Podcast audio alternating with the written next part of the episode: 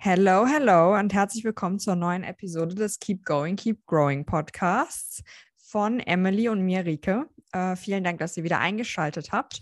Und genau, damit wir erstmal starten, würde mich jetzt mal interessieren, Emily, wie läuft es denn in der Uni gerade? How is it going? Ähm, jetzt gerade, also wir sind ja ein bisschen in Vorproduktion. Ähm, es hält sich noch in Grenzen, ein bisschen, ein bisschen stressig, aber ähm, es ist ganz nice, dass wir Präsenz-Uni haben. Wir müssen uns zwar auch, also wir kriegen von der Uni Tests gestellt und auch einmal die Woche so einen PCR-Test. Ähm, ja, also es ist viel, aber es ist, glaube ich, ich glaube, es ist machbar. aber wenn die Folge rauskommt, ich glaube, genau an dem Tag, wenn die Folge rauskommt, beziehungsweise in der Woche, müsste ich, glaube ich, durch sein mit der Prüfung. Also von daher, fingers crossed. Wie läuft es bei dir? Ja, auch so ähnlich. Also ich habe ja nur Online-Uni aktuell, weil bei uns alles freiwillig auf Online umgestellt wurde, also was auch voll in Ordnung ist. Aber ich bin auch gerade so in der Vorbereitungsphase, habe auch noch bis zum 26.02., also ich habe nur zwei Klausuren, aber die gehen dann bis zum 26.02.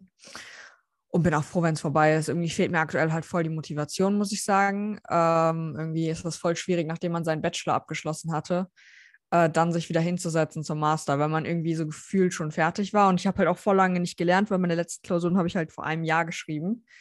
Und irgendwie fällt es mir voll schwer, jetzt wieder anzufangen und wieder in so einen Rhythmus reinzukommen, weil irgendwie im Bachelor hat man halt jedes halbe Jahr ja gelernt und einfach dieses Jahr Pause ist irgendwie voll schwierig. Ja, ja, ja so ging es mir vor ein paar Wochen. Also als ich mit dem Studium angefangen habe, da hatte ich ja auch davor ein Jahr Pause nach dem Abi und dann erstmal ja. wieder in dieses Lernen reinkommen, das war echt ja, schwierig. Ja, voll. Nee, kann ich voll verstehen. Also irgendwie hatte ich auch nicht gedacht, dass es so schwer ist, wieder reinzukommen, weil ich habe ja auch nach dem, nach dem Abi und zwischen Medizin und Psychologie dann ein Jahr Pause gemacht und irgendwie ist es mir da leichter gefallen. Don't know. Don't know, woran das lag. Ja. Ich weiß nicht, also ich, ich habe gemerkt, also so, nachdem ich so lange Pause hatte, habe ich mich dann auch gefreut, wieder was zu lernen. Aber ich glaube, man muss halt erstmal so wieder diesen, diesen Vibe irgendwie finden. Ich glaube, wenn ja. man dann so die ersten Prüfungen hat und dann wieder so Ergebnisse zurückbekommt, also irgendwie so ein bisschen was zurückkriegt, ich glaube, dann, dann äh, ist die Motivation vielleicht wieder höher. Ja, Aber ja, kann, kann ich verstehen. Don't know, wird schon kommen. Aber ja. das ist gar nicht das Thema, über das wir heute reden wollen. heute mal ausnahmsweise nicht über Uni. Ähm, ist natürlich trotzdem wahrscheinlich für alle voll interessant, wie unsere Klausurenphase gerade läuft. Ja, voll. Ähm, wir wollen nämlich eigentlich äh, an das Thema von letzter Woche anschließen. Wir hatten nämlich ähm, da darüber gesprochen, was es für körperliche Folgen hat, wenn man im Untergewicht ist, beziehungsweise äh, wenn man auch an einer Magersucht leidet oder Mangelernährung hat. Und ähm, da haben wir auch schon ein bisschen angesprochen, dass wir gerne über die mentalen und sozialen Folgen auch davon sprechen wollen, weil uns aufgefallen ist in der Folge, dass das zu viel ist, wenn wir das beides auf einmal machen. Die Folge war eh schon länger als alle anderen und äh, genau deshalb wollen wir heute darüber sprechen. Und ähm, genau, vorab erstmal, auch wie auch schon bei der letzten Folge, wir wollen das hier auf der einen Seite halt erklären, ähm, was uns dazu einfällt, aber auch auf der anderen Seite natürlich unsere persönlichen Erfahrungen wieder wiedergeben. Ich glaube, das ist nicht ganz so extrem wie bei den körperlichen Folgen, aber ähm, möchte trotzdem an der Stelle sagen, dass es vielleicht den einen oder anderen noch triggern kann. Ähm, deshalb, falls es euch nicht gut tut, zu hören, wie wir uns zurückgezogen haben oder ähnliches ähm, oder was, ja, was sonst so vorgefallen ist, vielleicht nicht zuhören, weil, wie gesagt, wir hier auch auf jeden Fall wieder persönliche Erfahrungen äh, mitschildern wollen. Ähm, genau das erstmal vorab. Und dann noch dazu, ähm, natürlich gehen beide Sachen Hand in Hand. Also das ähm, Körperliche geht Hand in Hand mit dem Mentalen und dem Sozialen und das steigert sich auch alles gegenseitig hoch. Ähm, deswegen kann man das eigentlich nicht so isoliert betrachten. Aber weil wir halt letzte Woche über das Körperliche gesprochen haben, möchten wir heute ein bisschen auf den anderen Aspekt eingehen. Genau. Emily, was ist denn das Erste, was dir in den Sinn kommt, ähm, was du an sozialen oder mentalen Folgen hattest von, von Magersucht bzw. Untergewicht? Ähm, also sozial fällt mir als allererstes ein, dass ich mich halt ziemlich zurückgezogen habe. Ähm, also Treffen vermieden habe, beziehungsweise, ja, ich weiß nicht. Also ich hatte auch irgendwie gar nicht so die, die Lust, mich mit Leuten zu treffen. Ich hatte, glaube ich, auch Angst, dass irgendwelche Situationen kommen, wo ich dann was essen muss oder halt wieder irgendwie eine Ausrede finden muss, dass ich nichts essen will. Ähm, und auch eigentlich so die, die men mentale Kapazitäten, jetzt Gespräche zu führen, so, zu socialisen, so in dem Sinne, das war, glaube ich, auch ein großer Grund, weil halt einfach irgendwie nicht so, nicht so die Kraft da war, um jetzt viel mit Freunden unterwegs zu sein und viel zu machen und ja, einfach so dieser mentale Aspekt auch.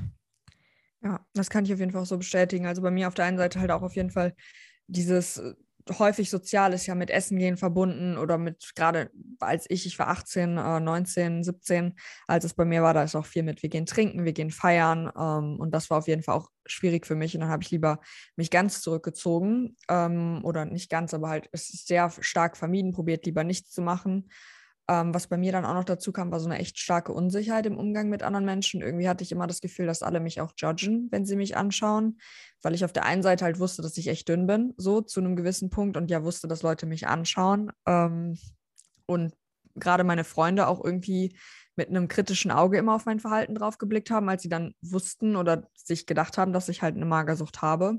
Und dann war immer so ein bisschen die Angst, verurteilt zu werden. Und auch bei fremden Leuten war dann eher immer die Angst, dass ich was, dass ich was falsch mache, dass sie mich vielleicht nicht mögen, dass die schlecht über meinen, hinter meinem Rücken über mich reden, äh, dass ich dann lieber einfach gar nicht so soziale Kontakte gehabt habe.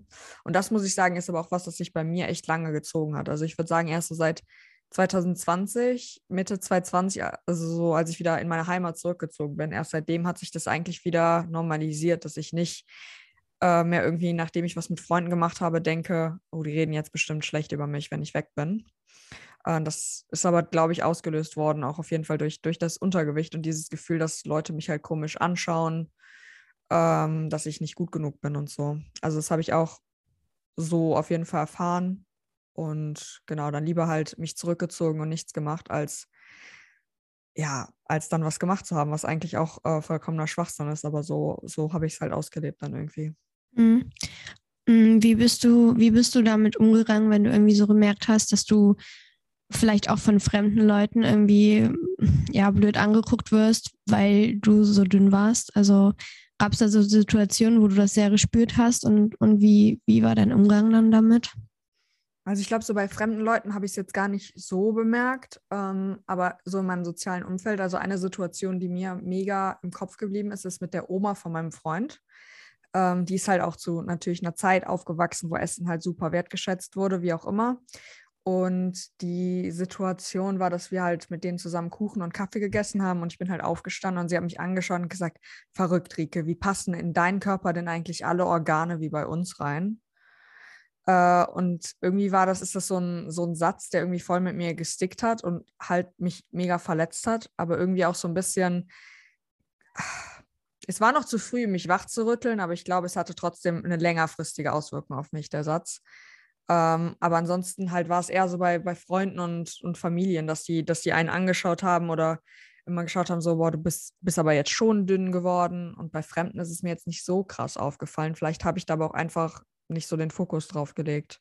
War das bei dir?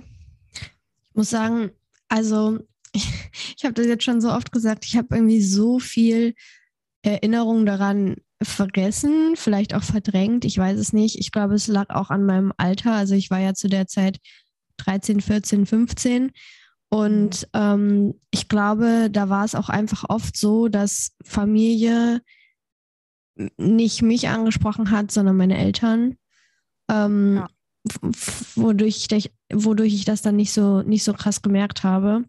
Aber ähm, ja, also man hat ja halt schon, schon ab und zu dann so gemerkt, dass, dass irgendwelche, also dass man trotzdem mehr, also dass andere mehr beobachten, was man isst, als bei anderen.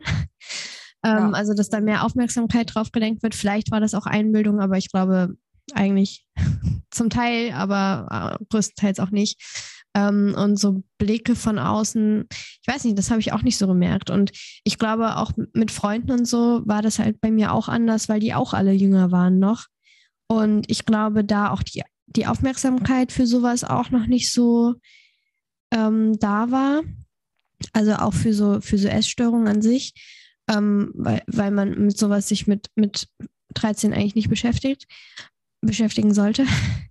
ähm, und ich glaube auch, also das habe ich jetzt auch im Nachhinein gemerkt, seit der Podcast draußen ist, haben, hat sich auch zum Beispiel ein guter Freund von mir ähm, bei mir gemeldet und meinte so, ich, ich habe das Thema halt danach nie angesprochen, weil ich nie wusste, wie und äh, wie das für dich ist. Also das war auch, glaube ich, so ein bisschen dem Alter geschuldet. Also irgendwie so bei mir in der Schule wurde da dann gar nicht mehr, also mit mir wurde auf jeden Fall nicht drüber gesprochen. Ich weiß nicht, wie die untereinander, äh, wie untereinander vielleicht über mich gesprochen wurde, aber so, ähm, ja, so angesprochen wurde ich da auch selten drauf. Und ich glaube auch, dass, dass, dass viele das am Anfang halt auch einfach nicht gemerkt haben. Also ich weiß nicht, dass ich dünner geworden bin. Das war, also weiß ich nicht. Ich, ich habe tatsächlich mit den Leuten eigentlich nie drüber gesprochen jetzt im Nachhinein.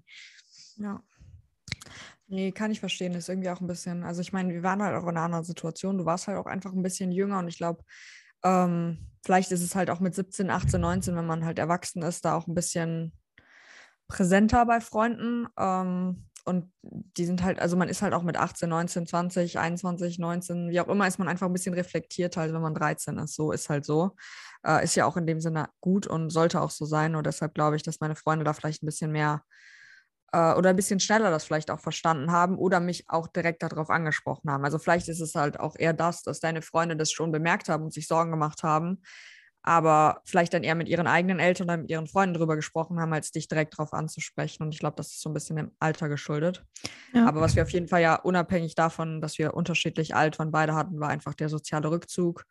Ähm, und auch, dass wir einfach äh, keine Energie mehr hatten, um so viel mit, mit Freunden und so zu machen. Was ich aber jetzt so im Nachhinein ein bisschen crazy oder so finde. Also ich bin ja auch voll in der Fitness-Bubble, Bodybuilding-Bubble, wie auch immer drin und höre dementsprechend natürlich auch viele Podcasts und kriege auch viel mit, ähm, was andere so erzählen. Obviously auch in Vorbereitung auf jetzt meine Prep.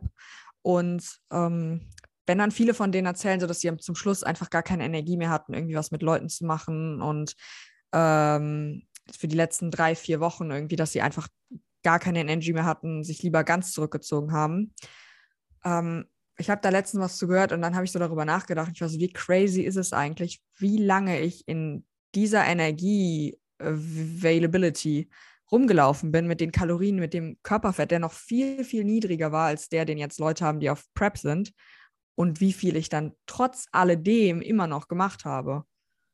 also wie heftig, funktional ja. man trotzdem war, auch wenn man so dann eigentlich war, weil man sich so krass daran angepasst hat. Und irgendwie fand ich das, dieser Gedanke, den ich hatte, war so, okay, ja, ich kann es voll verstehen, aber irgendwie ist es trotzdem crazy, wie gut man dann trotzdem leben kann, auch wenn man so down ist mit allem. Ich weiß ja, nicht, ob du das auch, auch so schon mal darüber nachgedacht hattest noch nicht direkt, aber ich glaube auch, dass der Körper sich halt einfach super krass dann irgendwann daran angepasst hat. Und das hattest du auch in der Folge schon mal gesagt. Du hast dich dann irgendwann daran gewöhnt. Also so zum Beispiel letzte Folge ne, mit dem Schwindel. Du hast dich dann irgendwann daran gewöhnt, dass dir schwindelig wird. Und das war dann für dich normal. Und ich glaube, so ist das dann auch. Du, du hast dich dann irgendwann gewöhnt, dass du daran gewöhnt, dass du nicht so viel Kraft hast, dass du nicht so viel Energie hast. Und ähm, klar, ein Stück weit zieht man sich zurück, um diese Kraft zu sparen, aber ein Stück weit kann man sich ja auch nicht mehr zurückziehen. Also, ne, du musst ja trotzdem irgendwie zur Schule, zur Uni gehen, was weiß ich, arbeiten gehen. Ähm, und ich glaube halt, das ist wirklich so eine Anpassung des Körpers. Und du merkst dann halt irgendwann nicht mehr, wie es eigentlich sein könnte. Also, ja, voll. Wenn du dann irgendwann wieder, wieder mehr isst und merkst, wie viel Energie du auf einmal kriegst, das ist halt einfach so ein nices Gefühl. Also auch soziale Kapazitäten, auch wenn du dann jetzt nochmal ein bisschen mehr äh, Werbung fürs Zunehmen machen, wenn du dann auf einmal auswärts wieder essen gehst und dir da halt was zu essen bestellst, ohne vielleicht auch drüber nachzudenken, wie viel Kalorien hat das jetzt, wie viel, was weiß ich, hat das jetzt, sondern halt das nehmen kannst, was dir schmeckt. Das ist halt auch einfach so eine mentale Befreiung. Also nicht ja, mehr voll. vorm Essen gehen, überlegen, was bestelle ich da. Und dann kommst du da an im Restaurant und dann ist das, was du gerade essen willst, vielleicht nicht mehr da. Und dann ist dein ganzer Plan futsch. Das ist auch so ein Ding. Also ähm, ich glaube, das, das hattest du bestimmt auch, dass halt, wenn etwas nicht nach Plan läuft, dann war, dann war Polen offen, so in dem Sinne. Also dann war, dann war es vorbei. Wie war das da bei dir? Ja, mega krass. Darüber hatten wir eben auch schon kurz, kurz pre-Podcast gesprochen. Ähm, dass es bei mir auf jeden Fall auch so war, wenn ich was gegessen habe, also vor der Klinik und wenn ich allein war, dann musste auch alles gut sein. Also so, wenn ich mir irgendwas überlegt hatte, was ich dann essen wollte oder wenn meine Fam irgendwie was abgesprochen hat, als ich noch zu Hause gewohnt habe, so das und das essen wir heute Abend, dann habe ich mich so voll darauf eingestellt und war so, okay, wir essen jetzt, weiß ich nicht was, Raps. Und ich war so voll im Kopf dabei. Und wenn dann irgendwie eine Planänderung kam und dann war so, nee, wir machen doch was anderes oder wir bestellen oder so, dann war der Tag für mich gegessen. Ich war so fertig mit den Nerven. Ähm, also es war wirklich, wenn ich was geplant hatte, dann sollte auch genauso alles sein. Es durfte nichts schief gehen. Ähm, ich weiß auch noch, boah, auch richtig crazy. Irgendwann in Bonn, als ich alleine gewohnt habe, ich habe irgendwie teilweise dann irgendwie so Süßkartoffeln mit Spinat und Ei gegessen. Äh, das war so, da habe ich mich safe mitgefühlt. Ähm, das war so ein gute, gutes Abendessen. Ähm, und ich habe halt immer Spiegelei gemacht, aber halt ohne Fett, obviously. Also einfach nur in der Pfanne angebraten. Und ich weiß noch, irgendwann ist dieses Spiegelei kaputt gegangen. Also es war halt nicht mehr so ein Eigelb da, sondern es war halt so zerlaufen. Und ich habe einfach gesagt, so, nee, ich kann jetzt nichts essen. Das geht nicht. Ich kann das nicht essen. Weil es einfach, es war nicht so, wie ich es mir vorgestellt habe. Und dann war es so, nee, jetzt lohnt es sich auch gar nicht, das zu essen. Also auch richtig Alter. crazy. Es ist so, also wenn du da im Nachhinein drüber nachdenkst, und es ist so, Entschuldigung, dass ich sage, aber es ist halt einfach so krank. Also, ne, also so, so bescheuert, was, was man da für Bedingungen ans Essen auch stellt. Nur ja. weil es mal, mal nicht perfekt ist. Aber ja, das hatte ich auch. Also wenn, wenn wir irgendwie besprochen haben, heute Abend gibt es XY. Und dann war es auch manchmal so, wenn, wenn das irgendwas war, wo ich wusste, okay, weiß ich nicht, das, das ist extrem energiereich, hat vielleicht extrem viel Fett oder Kalorien insgesamt, dann war meine Stimmung schon erstmal so ein paar, paar Nummern runtergerutscht, ey. Also wirklich, oh, ja. Ja, und nicht nur Stimmung, auch Stresslevel, ne? Also ja. dann, ähm, es war dann nicht nur, dass deine Stimmung schlechter wurde, sondern man ist auch innerlich so gestresst gewesen. So, fuck, jetzt, äh, jetzt müssen wir übrigens wieder explicit machen. Ich habe gerade wieder ein schlimmes Wort gesagt. ähm, so, das geht gar nicht. Ich, ich komme damit nicht klar. Man hat den ganzen Tag darüber nachgedacht, was es dann abends zu essen gibt. Ähm, und hat sich innerlich schon so so viele Gedanken zu dem Essen gemacht und so viel Stress sich selbst gemacht, dass der Tag wirklich einfach sich nur noch um dieses Abendessen, was auch immer es jetzt war, gedreht hat, weil man sich so darauf fokussiert hat und so viel Energie da auch schon vorher reingesteckt hat. Ja, ja, und da wären wir auch gleich beim nächsten Punkt Thema Food Focus. Also ähm, für alle, die jetzt, die jetzt den Food Focus nichts sagt, also das ist im Prinzip, also so verstehe ich das, dass du halt einfach ständig ans Essen denkst. Also deine Gedanken kreisen sich immer ums Essen und ja, du kannst eigentlich keinen anderen klaren Gedanken fassen. Oder wie, wie würdest du es beschreiben? Ja, voll, würde ich auch so sagen. Also ja. allgemein, wenn ihr irgendwie Food Focus oder Interesse zum Thema Food Focus habt, können wir euch auf jeden Fall den Podcast von unserem Coach empfehlen. Ähm, weil da geht es auf jeden Fall ganz oft darum, Food Focus, was ist das, wie kann man es loswerden? So an der Stelle mal kleines Shoutout auf jeden Fall an also den Melli, Podcast. Genau, schaut dann an Melli, schaut dann den Podcast. Wenn ihr äh, da Interesse daran habt, dann gerne da vorbeischauen. E2 ähm, Perform heißt der Podcast. Genau. Ja, das wäre noch wichtig ja. zu sagen. Aber ansonsten würde ich es genauso verstehen. Ähm, ja.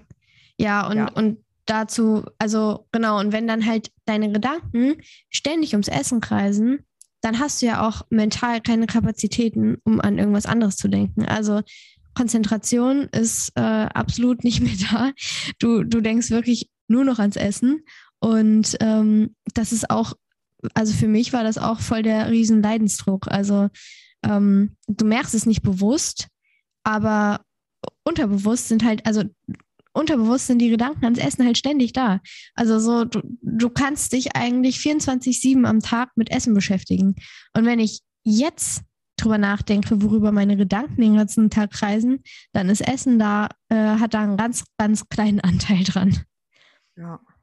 Ja, kann ich auf jeden Fall verstehen und auch so bestätigen. Ist richtig äh, verrückt, was man sich, wie viel Gedanken man sich um Essen machen kann. Was bei mir auch ganz viel war, ich habe auch voll gerne gekocht für andere Menschen. Also so Essen zubereitet für andere, aber ich habe es dann halt nicht selber gegessen oder gebacken, aber ich habe es dann nicht selber gegessen.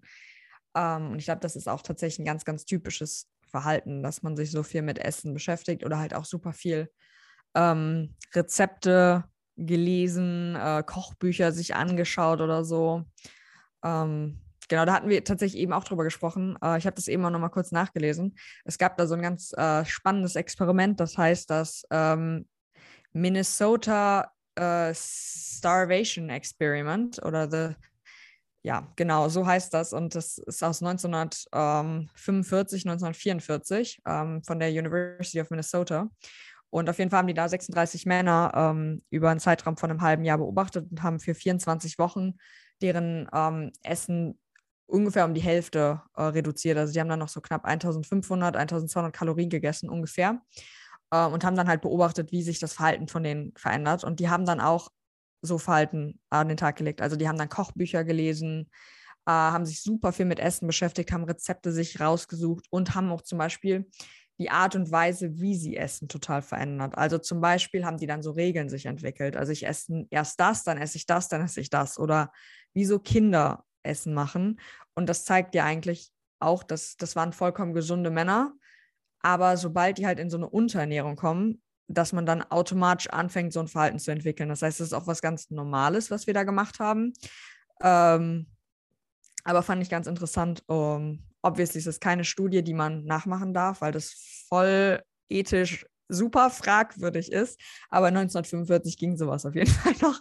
Und ähm, ja, genau, deswegen wollte ich das einmal kurz erzählen, weil ich selber ganz spannend finde. Und können wir auch so selber bestätigen. Aber was mich da noch interessieren würde bezüglich Food Focus, hattest du irgendwelche Regeln, was dein Essen angeht? Also hast du irgendwas ganz Komisches mit deinem Essen gemacht? Ähm, wie war das bei dir? Tatsächlich nicht wirklich. Ich hatte auch, ich hatte auch ähm, relativ lange, glaube ich, keine Regeln. Also meine Regel war meistens immer weniger zu essen als alle anderen. Ich glaube, das war so meine größte Regel, bis ich in die Klinik kam. Ähm, und nee, also eigentlich hatte ich da, äh, ich kann mich gerade an nichts erinnern, dass ich da irgendwie eine krasse Regel hatte. Doch, ähm, als ich wollte immer nicht als Erste fertig sein mit Essen. So. Ja, das hattest du auch schon mal erzählt. Ja, und obwohl ich viel weniger gegessen habe als alle anderen, habe ich trotzdem immer gewartet, bis der letzte Happen von dem letzten weg war. Also so bescheuert. Ähm, ja, aber sonst kann ich mich gerade nicht an, äh, an irgendeine bestimmte Regel erinnern. Ich erinnere mich, ähm, in der Klinik war eine, die hat immer, die hatte irgendwie so den Tick, dass sie immer, bevor sie das Essen in den Mund gesteckt hat, hat sie dran gerochen. Ich weiß nicht, ob das, ob das essgestört war oder ob das einfach so weiß ich nicht, so ein Tick war, den sie schon immer hatte, aber das fand ich ganz witzig.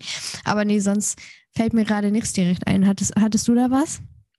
Also bei mir auch nicht so krass. Also ich habe immer super viel getrunken beim Essen. Ja, ähm, oh ja, ich auch. Da hatten wir sogar sehr langsam, ja, habe sehr langsam gegessen. Ja, wir hatten in der Klinik ähm, in, ich, ich glaube nicht in, in beiden, aber in irgendeiner Klinik hatten wir auf jeden Fall ähm, die Begrenzung, dass wir irgendwie nicht mehr als zwei Gläser Wasser zum, zum Essen auch. trinken ja. dürfen. Aber ich trinke auch jetzt super viel, aber irgendwie, weil ich sonst, ich kann irgendwie zum Essen besser trinken als, als zwischendrin irgendwie so. Aber ja, ja schon krass. Sonst hatte ich da auch nichts irgendwie. Also ich glaube, es war wirklich bei mir auch eher so langsam essen, viel trinken und kleine Bissen auch nehmen irgendwie, aber halt auch nicht so krass. Also in der Klinik hatten wir auch äh, welche, die haben wirklich so winzige Bissen genommen. Das war richtig crazy. Also die haben gefühlt gar nichts äh, davon ähm, abgebissen so. Also wir hatten bei uns in der Klinik halt auch eine, die immer aufgepasst hat, wie wir gegessen haben und die haben dann auch gesagt so nein, so da so darfst du nicht essen. Es war ein bisschen auch so wie, wir lernen wieder Essverhalten, also dass man alles gemischt ist, dass man nicht komponentenweise isst und so. Darauf haben die halt auch mega krass geachtet, dass die, dass man nicht super lange kaut. Ähm, aber das mit dem, mit dem Wasser hatten wir zum Beispiel auch, dass wir nur zwei Gläser Wasser trinken durften, weil ich glaube, das ist auch so was Normales. Man füllt ja den Magen dann mit irgendwas ähm, und da ist Wasser halt einfach super. Also ich habe schon mal so zwei, drei Liter Wasser pro Mahlzeit angetrunken, easy. Wow. Also einfach Hauptsache ganz viel getrunken, damit der, Was der Magen voll ist, ja. Heftig. Die Sache ist halt bei mir in der Family, wir trinken alle echt viel Wasser. Also bei meiner Familie ist es halt auch nicht so aufgefallen. Ich habe davor auch immer viel Wasser getrunken. Aber es ist ja auch so, wenn deine ganze Familie isst, du willst ja auch mit irgendwas beschäftigt sein, weil die ganzen kauen ja und wenn du halt nichts isst, dann ist es halt obvious. Das heißt, du trinkst dann. Also du machst ja so ein Alternativverhalten dann irgendwie. Dann fängst du an zu trinken, damit du halt was zu tun hast und es nicht so auffällt, dass du nichts isst, was natürlich jedem trotzdem auffällt. Aber das ist, glaube ich, so der Gedanke, der im Kopf absteht. Also trinke ich halt. Ja. Oh, ja, heftig. ganz, ganz crazy auf jeden Fall, äh, mhm. was man da so an Verhalten auch anzeigt, was ja auch irgendwie äh, dann auf jeden Fall auch was damit zu tun hat und hier auch auf jeden Fall reingehört, auch wenn es jetzt vielleicht nicht so eine soziale Auswirkung oder äh, so ist, aber trotzdem diese Art und Weise, wie man dann anfängt mit Essen umzugehen, ähm, ist auch schon ja. ganz interessant eigentlich. Ich habe auch, auch gehört, dass manche zum Beispiel extra dann ihr Essen extrem versalzen haben oder so, damit sie es halt, ich weiß nicht, was der Sinn dahinter war, damit es ihnen nicht schmeckt, damit sie nichts mehr essen oder so, keine Ahnung, aber es ist halt schon krasse Verhaltensweisen, die sich da entwickeln bei manchen. Also es ist echt heftig. Und wenn du sowas dann vielleicht auch über Jahre hast, weil du irgendwie nicht früh genug in die Klinik gehst oder so, ist es halt auch heftig schwer, das aus, den, aus, aus dem Verhalten der Menschen wieder rauszubekommen. Also ich, ich denke auch immer so, ich bin so froh, dass ich ähm, relativ früh in die Klinik gekommen bin, weil ich, ich kriege jetzt noch von Leuten mit, mit denen ich damals in der Klinik war, die wirklich in der Zeit gefühlt fünf bis zehn Mal jetzt wieder in der Klinik waren, weil sie halt einfach schon so lange da drin stecken. Und das tut mir, es tut mir so leid für diese Menschen. Es ja, ist echt karre. Ja, kann ich auch so bestätigen. Also habe ich auf jeden Fall auch, äh, das ist halt auch das Problem. Das ist halt, es wird ja dein normales Verhalten und es ist super schwer, ja. dann da rauszubrechen und da überhaupt rauszukommen, weil man das so in sich verinnerlicht hat, dass man sich so verhalten muss. Ja. Ja, wie, wie war das bei dir so mit, ähm, um nochmal so ein bisschen auf so mental-soziale Sachen zurückzukommen, ähm, mit dem Körperbild, also so verzerrtes Körperbild? Ja, das war bei mir ganz crazy. Also da hatte ich auch schon mal, glaube ich, in meiner, äh, in, Thera in der Therapie-Episode ein bisschen drüber gesprochen, dass wir da das mit dem, zum Beispiel, dass man sich selber malen musste oder mit den Spiegeln. Ähm, also auf jeden Fall hatte ich ein sehr verzerrtes Körperbild und ich wollte immer dünn sein. Ich wollte immer, dass ich so eine Lücke zwischen den Beinen habe, weil ich meine Beine irgendwie nie gemocht habe. Ganz crazy jetzt, wo ich denke, dass meine Beine voll meine Stärke sind und mehr Quads gehen immer. Aber zu dem Zeitpunkt war es anders. Aber was auf jeden Fall so war, ich wusste, dass ich dünn bin und ich wusste, dass ich mich nicht mehr attraktiv fühle. Und auch ganz crazy zum Beispiel, was ich eigentlich ganz verrückt finde, ich habe nie dünne Menschen attraktiv gefunden. Also wenn ich mir jetzt Frauen anschaue, die ich attraktiv gefunden habe, das waren immer trainierte, kurvige Frauen. Es war nie jetzt die, weiß ich nicht, das Model von Germany's Next Top Model, das keine Kurven hat. Das war überhaupt nicht mein Schönheitsideal, gar nicht. Es war immer eher Frauen, die die Kurven haben, die einen Po haben, die Brüste haben. Und trotzdem war ich so in meinem Selbst gefangen, weil ich immer dachte, ich muss aber dünner sein. Das, äh, das ist super ist, paradox einfach, ne? Ja, voll. Und ich weil weiß auch gar nicht, warum. Komplett anderes warum schöner so fandest. Aber vielleicht lag das auch so ein Stück weit daran, weil du hast ja auch gesagt, dazu wollen wir wahrscheinlich auch nochmal eine extra Folge machen zum Thema Depression. Ähm, weil du hast ja auch gesagt, dass, dass dein Essverhalten ja auch viel auf also so Kompensationsmechanismen waren, also bezüglich deiner Depression und dass du halt vielleicht das nicht die erste Intention, also vielleicht nicht die erste Intention war, halt noch dünner zu werden, sondern halt einfach diese, dieser Kompensationsmechanismus, der sich dadurch eingestellt hat, dass du halt einfach weniger gegessen hast. Also ich weiß nicht, wäre jetzt nur so eine Idee, aber. Die kann aber auf jeden Fall sein. Und halt, also ich hatte halt Angst, dick zu werden. Also ich glaube, das war es bei mir mehr. Also ich mm, fand es auch mega cool, wenn dann die, die Zahl weniger wurde und man auf einmal dann mm. unter einem gewissen Punkt war. Und das hat mich richtig aufgehypt. Ist ja auch einfach so. Aber ich glaube, es war vielmehr die Angst, dick zu werden, dass ich nicht aufhören konnte, ähm, so wenig zu essen. Also ich weiß auch, dass ich zum Beispiel meinem Freund nie gesagt habe, ich möchte noch dünner werden oder so, sondern immer, ich habe Angst, dick zu werden. Und ich habe Angst, dass ich nicht mehr aufhören kann zu essen. Ähm, mhm. das war es, glaube ich, bei mir viel eher, was ja auch das verdrehte Bild irgendwie, irgendwie darstellt. Ja. Wie war das bei dir? Wie, wie hast du dich denn selber wahrgenommen? Mm, also ich, ich würde von mir immer behaupten, dass es bei mir nicht so extrem war. Aber ich würde gerne mal wissen, was meine, was meine Mom zum Beispiel dazu sagen würde. Ähm, also ich, ich glaube, wir haben das auch gemacht mit diesem sich selber malen und dann da reinlegen. Ähm, ich weiß nur nicht, ob wir das am Ende der Therapie auch nochmal gemacht haben. Also ich glaube, ich habe schon relativ realistisch gesehen, dass ich sehr dünn bin, aber jetzt im Nachhinein, wenn ich Bilder von mir sehe zu der Zeit, habe ich, also finde ich es jetzt krass, wie dünn ich wirklich war.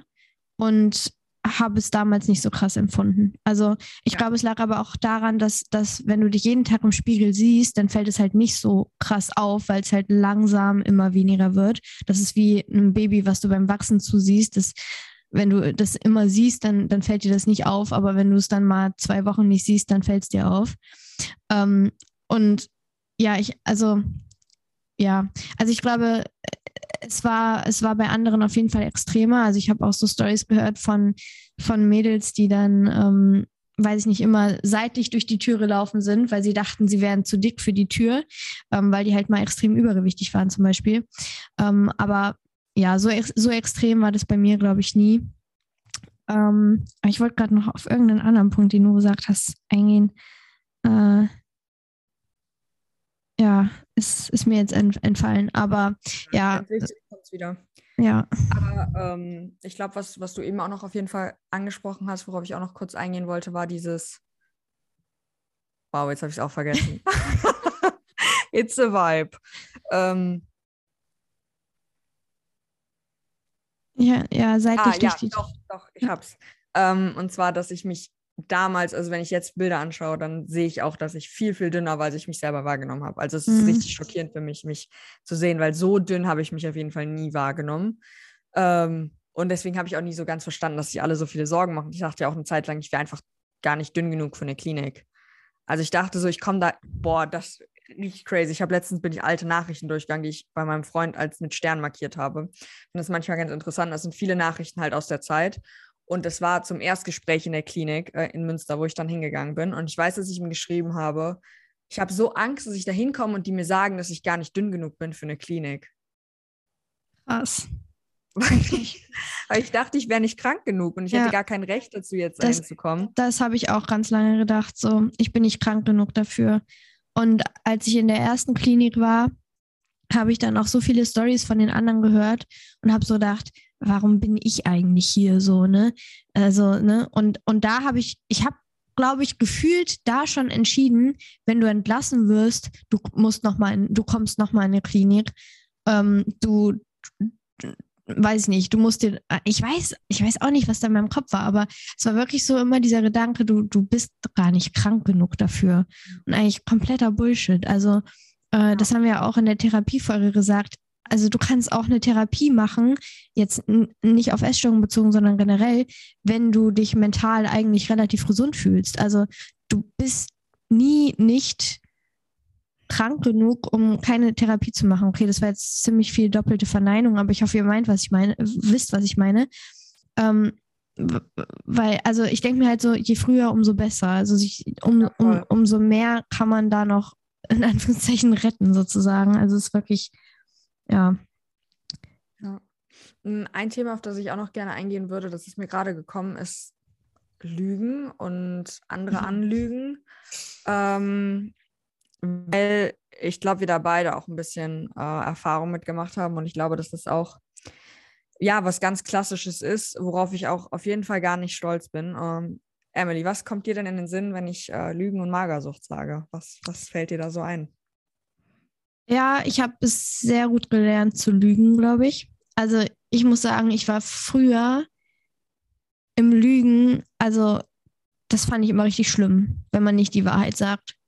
Aber zur der Essstörung, dann habe ich mir das so krass angewöhnt. Also angefangen damit, ich habe schon bei einer Freundin gegessen, ich habe schon bei einem Freund gegessen, ähm, damit ich zu Hause nichts mehr essen musste. Oder äh, ich, ich habe das Schulbrot gegessen, dabei habe ich es einem, Kumpel gerieben oder es in Müll geschmissen. Ähm, über, ich war vorm Wiegen auf Toilette, also halt war dann nicht auf Toilette, damit es mehr ist auf der Ware. Ähm, oder ja, zum Teil dann auch mal was, was vorgetrunken habe, damit es auf der Ware höher ist. Ähm, und es, es tut mir auch so leid für meine, für meine Familie. Und also zum Teil haben die das ja dann auch irgendwann gemerkt, ähm, dass ich sie anlüge. Ähm, aber vielleicht am Anfang vielleicht noch nicht so. Und dann sind sie natürlich sensibler dafür geworden. Ähm, äh, ja, also ich, ich habe es, ich hab es gut gelernt in der Zeit, das Lügen. Und da bin ich auch überhaupt gar nicht stolz drauf. Wie war das bei nee, dir? Kann ich, kann ich auch so bestätigen. Also ich glaube, die Lüge, mit der es angefangen hat, ich habe keinen Hunger mehr ähm, weil das ist einfach freaking Bullshit. Also äh, zu der Zeit wollte ich es nicht zugeben und irgendwann merkt man Hunger auch nicht mehr. Aber ohne Witz, ich war anderthalb Jahre hungrig. Ich war dauerhaft hungrig. Das war Normalzustand. Also die, Sag die Aussage, ich habe keinen Hunger mehr, war erstmal schon die größte Lüge, mit der ich überhaupt in die Magersucht eingestiegen bin, ähm, weil ich eigentlich immer noch hätte mehr essen können. Ähm, und dann ansonsten habe ich leider auch echt viele um mich herum angelogen. Also zum einen halt erstmal, nee, mir geht's gut, ich habe keine Krankheit, auch wenn ich wusste, dass irgendwas nicht stimmt. Ähm, dann aber auch ganz viel, das, was du gemacht hast. Also da, vor allen Dingen, mein Freund tut mir da auch sehr leid, weil ich ihn da sehr mit reingezogen habe, immer gesagt habe, ich habe schon bei Nils gegessen und äh, bei Nils, als er dann gefragt hat, ja, isst du denn heute Abend bei deiner Family, habe ich immer gesagt, ja, ich esse noch bei meiner Family mit. Ähm, um dann halt eine Mahlzeit quasi ausfallen lassen zu dürfen. Ähm, darauf gehen, gehen wir aber auch nochmal in, in der Folge ein oder sind wir auch drauf eingegangen in der Folge ähm, über unsere Beziehung. Die äh, ist jetzt schon war. online. ah ja, genau, die ist schon online. Ja. Sorry about that. Äh, ist manchmal ein bisschen verwirrend, aber auf jeden Fall das ist auch äh, ein Punkt. Aber ähm, genau das. Und was ich auch ganz so ein Verhalten, Essen halt irgendwie verschwinden zu lassen, ähm, wo ich irgendwie immer dachte, niemand kriegt das mit. Aber zum Beispiel, wenn wir dann irgendwie beim Essen waren, habe ich immer Sachen so runterbröseln lassen, dass mein Hund die dann essen kann, äh, damit ich es nicht essen muss. Und ich dachte immer, es fällt niemandem auf. Ich bin super, ich bin top secret. Ähm, aber natürlich ist es jedem am Tisch aufgefallen. Also ja. es war überhaupt nicht secret, wie ich dachte, oder sowas in der Serviette tun oder so und dann so fallen lassen. Ja, nein, war nicht so secret, wie ich dachte. Ähm, aber das ist auf jeden Fall auch ein Verhalten, auf das ich so eigentlich das fast, was, was ich am meisten bereue, so im Umgang mit meiner Familie, dass ich sie so krass angelogen habe und dass es auch so normal war für mich zu lügen. Und wie gesagt, ich glaube, das ging wirklich mit dieser Lüge, die schon so im, in Fleisch und Blut übergangen ist, mit ich habe keinen Hunger mehr, ist es losgegangen, weil das war so normal, das zu sagen für mich und das war ja schon die erste Lüge, dass alle anderen Lügen dann gar nicht mehr schwer von den Lippen gekommen sind. Lügen, verarschen irgendwie, weil es ist ja mehr als nur Lügen dann, wenn man irgendwie was vortrinkt, äh, was ich auch gemacht habe natürlich. Ähm, ja, oder nicht auf Toilette geht oder irgendwas anderes macht. Ähm, natürlich ähm, ist das alles, das ist alles gestörtes Verhalten und ich glaube aber, dass das viel auch aus Angst äh, und weil man seine, seine Krankheit ja auch so behalten wollte. Also hm.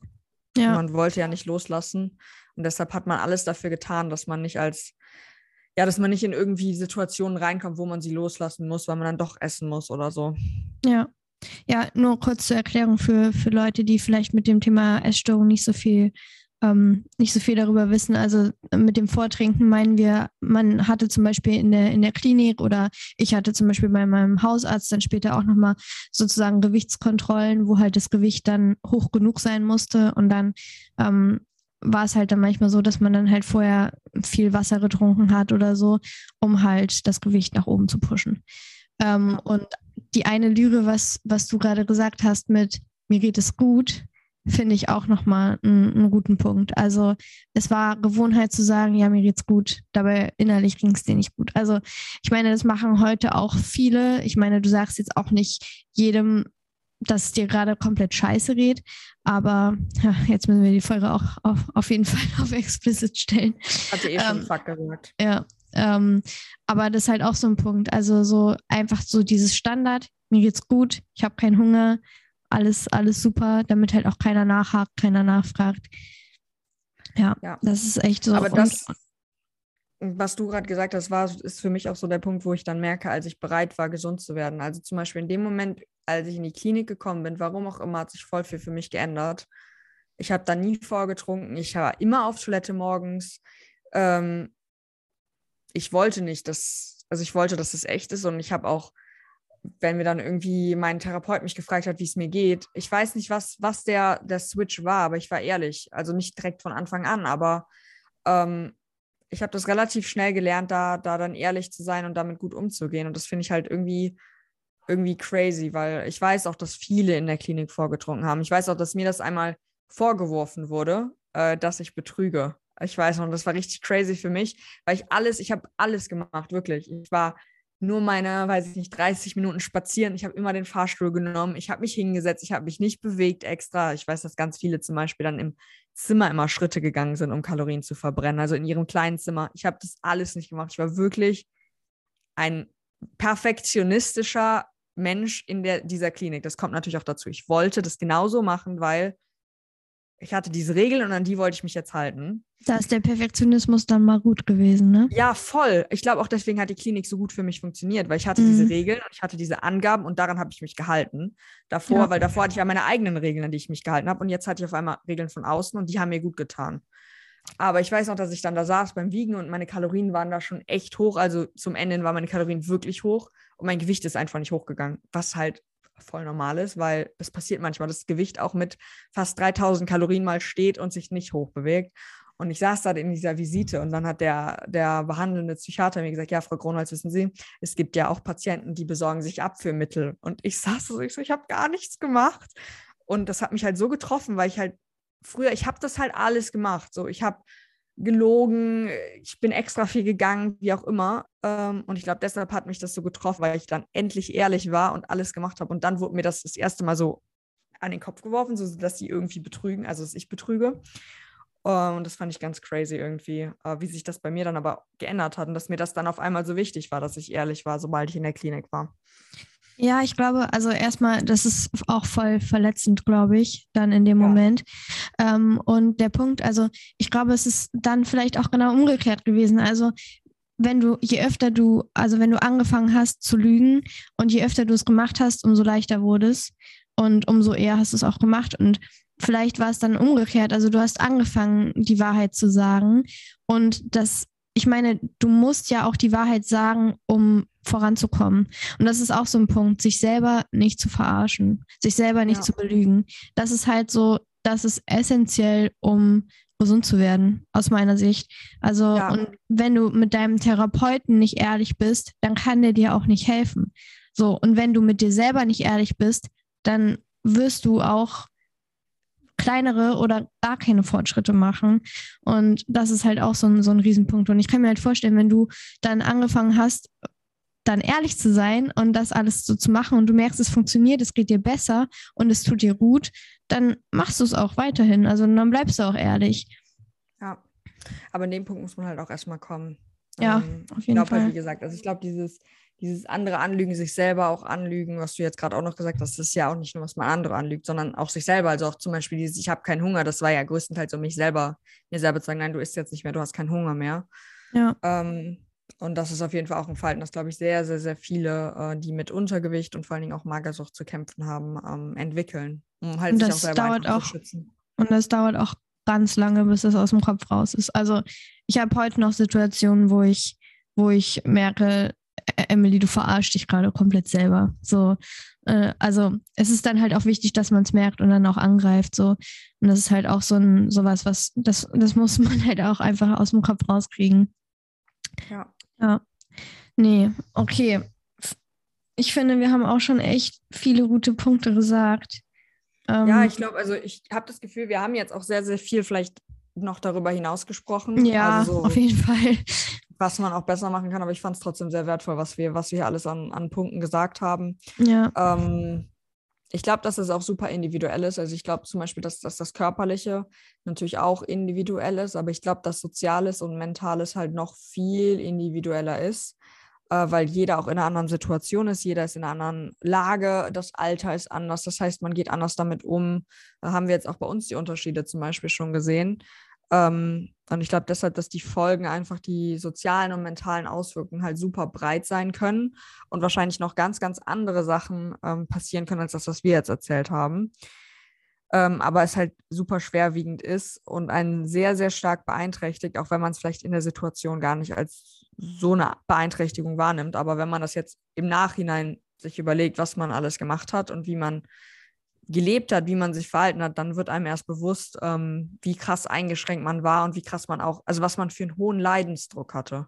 Ja, ja, dazu fällt mir jetzt auch ein, nochmal zum Thema Triggerwarnung und so. Also wenn du das jetzt hörst und dir denkst, ach, bei mir ist es ja gar nicht so krass und ähm, ich gehe ja trotzdem noch mit Freunden raus und ich mache ja trotzdem noch dies und das und ich bin nicht krank genug, dieser Gedanke, das ist, das ist nicht richtig. Also du bist das habe ich vorhin schon gesagt, du bist nie nicht krank genug. Und wenn du denkst, dass du ein Problem hast mit dem Essen, dann such dir wirklich Hilfe. Und du wirst im Nachhinein, so wie wir, dann auch vielleicht Situationen haben, wo du denkst, ach du Scheiße, was habe ich denn da, was habe ich denn da gemacht und gedacht? Ähm, also vergleich dich auch auf gar keinen Fall jetzt hier mit uns. Das sind unsere, unsere persönlichen Gedanken und wir hatten ja auch extreme Differenzen, was das angeht. Ähm, und wie Rike gesagt hat, es ist super individuell und deshalb denk, denk ja nicht, dass du nicht krank genug wärst, um eine Therapie anzufangen und dass irgendwer anders den Platz mehr verdient hätte. Nein, das ist so nicht. Also du hast, du hast einen Platz verdient und ähm, wenn du in der Situation bist, dann denkst du das wahrscheinlich immer, dass du nicht krank genug wärst. Ähm, genau, das, das war mir gerade einfach nochmal wichtig zu sagen. Ja, 100 Prozent. Sehr, sehr wichtiger Punkt. Ich finde, das ist auch ein gutes Schlusswort. Yes. Okay. Dann ähm, freuen wir uns auf jeden Fall, dass ihr bis hierher zugehört habt. Ich hoffe, euch hat das Thema auch gefallen und ihr konntet ein bisschen was mitnehmen. Ähm, wir freuen uns natürlich immer über euren Support. Ähm, ihr könnt auch gerne einfach mal einen Screenshot machen und die Folge jetzt äh, in eure Story packen und uns verlinken, weil ähm, so, also ich finde, bei Podcasts ist die Interaktion immer sehr viel geringer als zum Beispiel, als wenn man auf Instagram irgendwas hochlädt, weil du halt einfach da jetzt nicht einfach so einen Kommentar sch äh, schreibst. Von daher ist es einfach, einfach schön für uns zu sehen, dass ihr die Folge auch hört. Ähm, von daher könnt ihr sehr, sehr gerne äh, einfach einen Screenshot machen, in die Story packen, uns verlinken. Und äh, so können wir auch gewährleisten, dass der Podcast wächst, dass wir coole Reste einladen können. Und wir freuen uns auch sehr, wenn ihr nächste Woche wieder einschaltet. Genau, ja, vielen Dank nochmal, aber an der Stelle trotzdem so oder so schon für euren Support. Hilft uns sehr, auch dass wir wissen, über was wir reden sollen, weil wir manchmal auch ein bisschen lost sind. Uns fallen so viele Ideen ein, worüber wir sprechen können. Und wenn ihr uns dann, dann Input gebt und sagt, was euch interessiert, ähm, das ist sehr, sehr gut für uns, dass wir dann auch wirklich das ansprechen, was euch interessiert. Und ansonsten wünschen wir euch einen wunderschönen Tag, morgen Abend, äh, wann auch immer ihr das gerade hört. Und wir freuen uns, wenn ihr nächstes Mal wieder einschaltet. Ciao, ciao. Ciao.